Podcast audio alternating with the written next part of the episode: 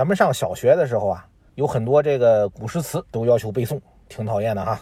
其中呢，有一首李清照的，叫做《夏日绝句》，可能这个听这名大家都没印象了，但是我一念呢，你肯定能想起来，叫做“生当作人杰，死亦为鬼雄。至今思项羽，不肯过江东。”这诗说的是谁呢？那就是一举推翻秦朝统治的西楚霸王项羽。今儿啊，咱们就来说说他。这个项羽呢，原先是楚国人，军人世家出身，家里呢有好几代都是做将军的。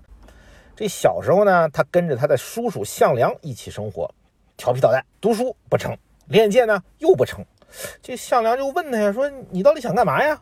这项羽说，说写字儿啊，那也就是记几个人名；练剑呢，也就是能杀个把人，没啥意思，不值得学。要学呀，就要学怎么指挥千军万马。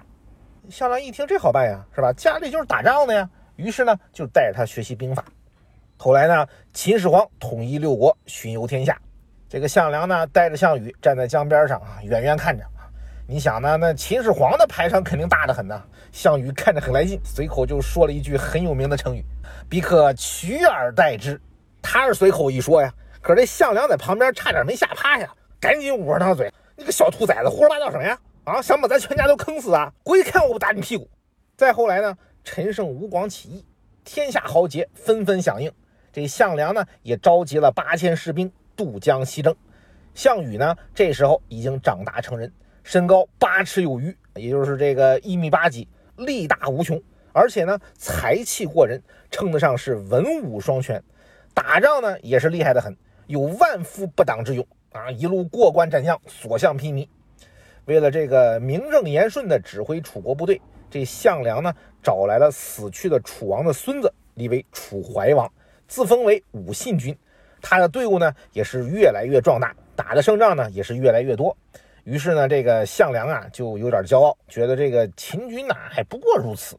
结果呢，在定陶被这个秦军总指挥章邯杀的大败，这项梁呢也战死了。后来呢，楚怀王就派了宋义来接替项梁的位置。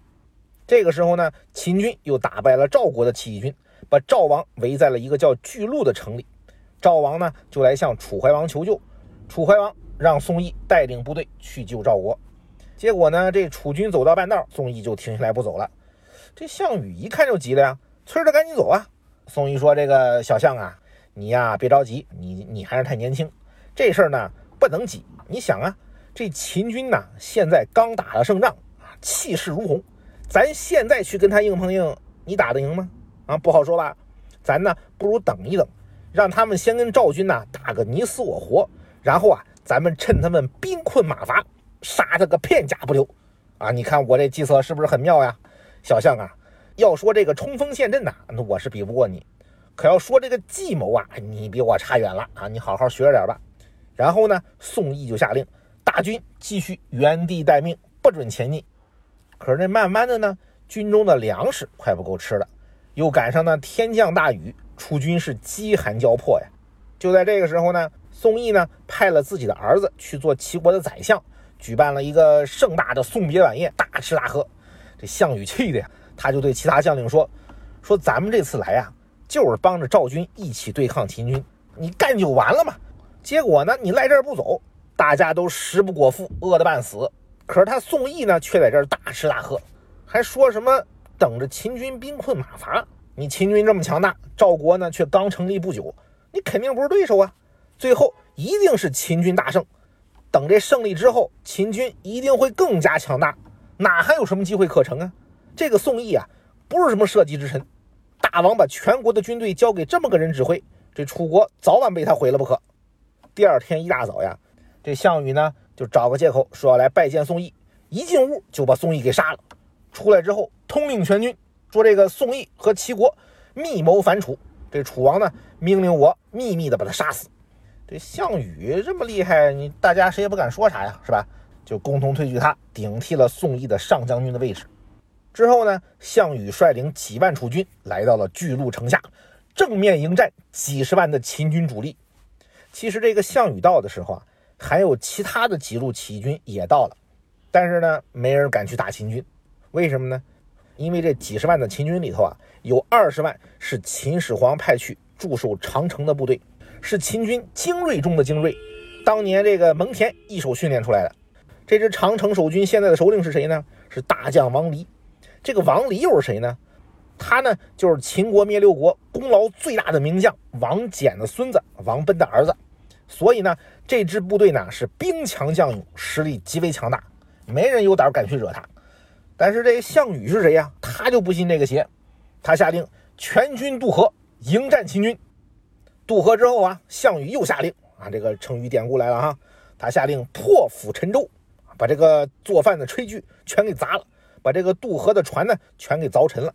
每名士兵呢就带上三天的口粮，那意思就是全军拼死决战啊，就不打算活着回去了。紧接着呢，项羽和王离正面硬刚，连续打了九场激烈的战斗，大破秦军，俘虏了王离。这项羽打仗的时候啊，其他几路义军呐都作壁上观。注意啊，又是个成语，啥意思呢？就是老老实实的待在这个防御工事里，远远瞧着，不敢过去。可就这么干看着，他们也很害怕。因为他们就觉得这个项羽指挥的楚军呐，他他忒厉害了，一个个都跟那个饿狼似的，以一当十。对方可是秦军征服六国的精锐部队呀，愣不是项羽的对手。这楚军呢，杀声震天，各路起义军呢，听的也是心惊胆颤。啊，这仗一打完，赶紧都来跪着拜见项羽，都不敢抬头看他。这次战役呢，就是我国历史上著名的以少胜多的战役之一——巨鹿之战。这项羽呢，一战封尘，各路起义军呢都服了他，都表示这个愿意听从你项羽的指挥。这巨鹿之战之后啊，秦军总指挥章邯受到了秦二世的猜忌，最后呢，不得已率领二十万秦军投降项羽。可这项羽呢，他下一个目标就是攻入咸阳，彻底推翻秦朝。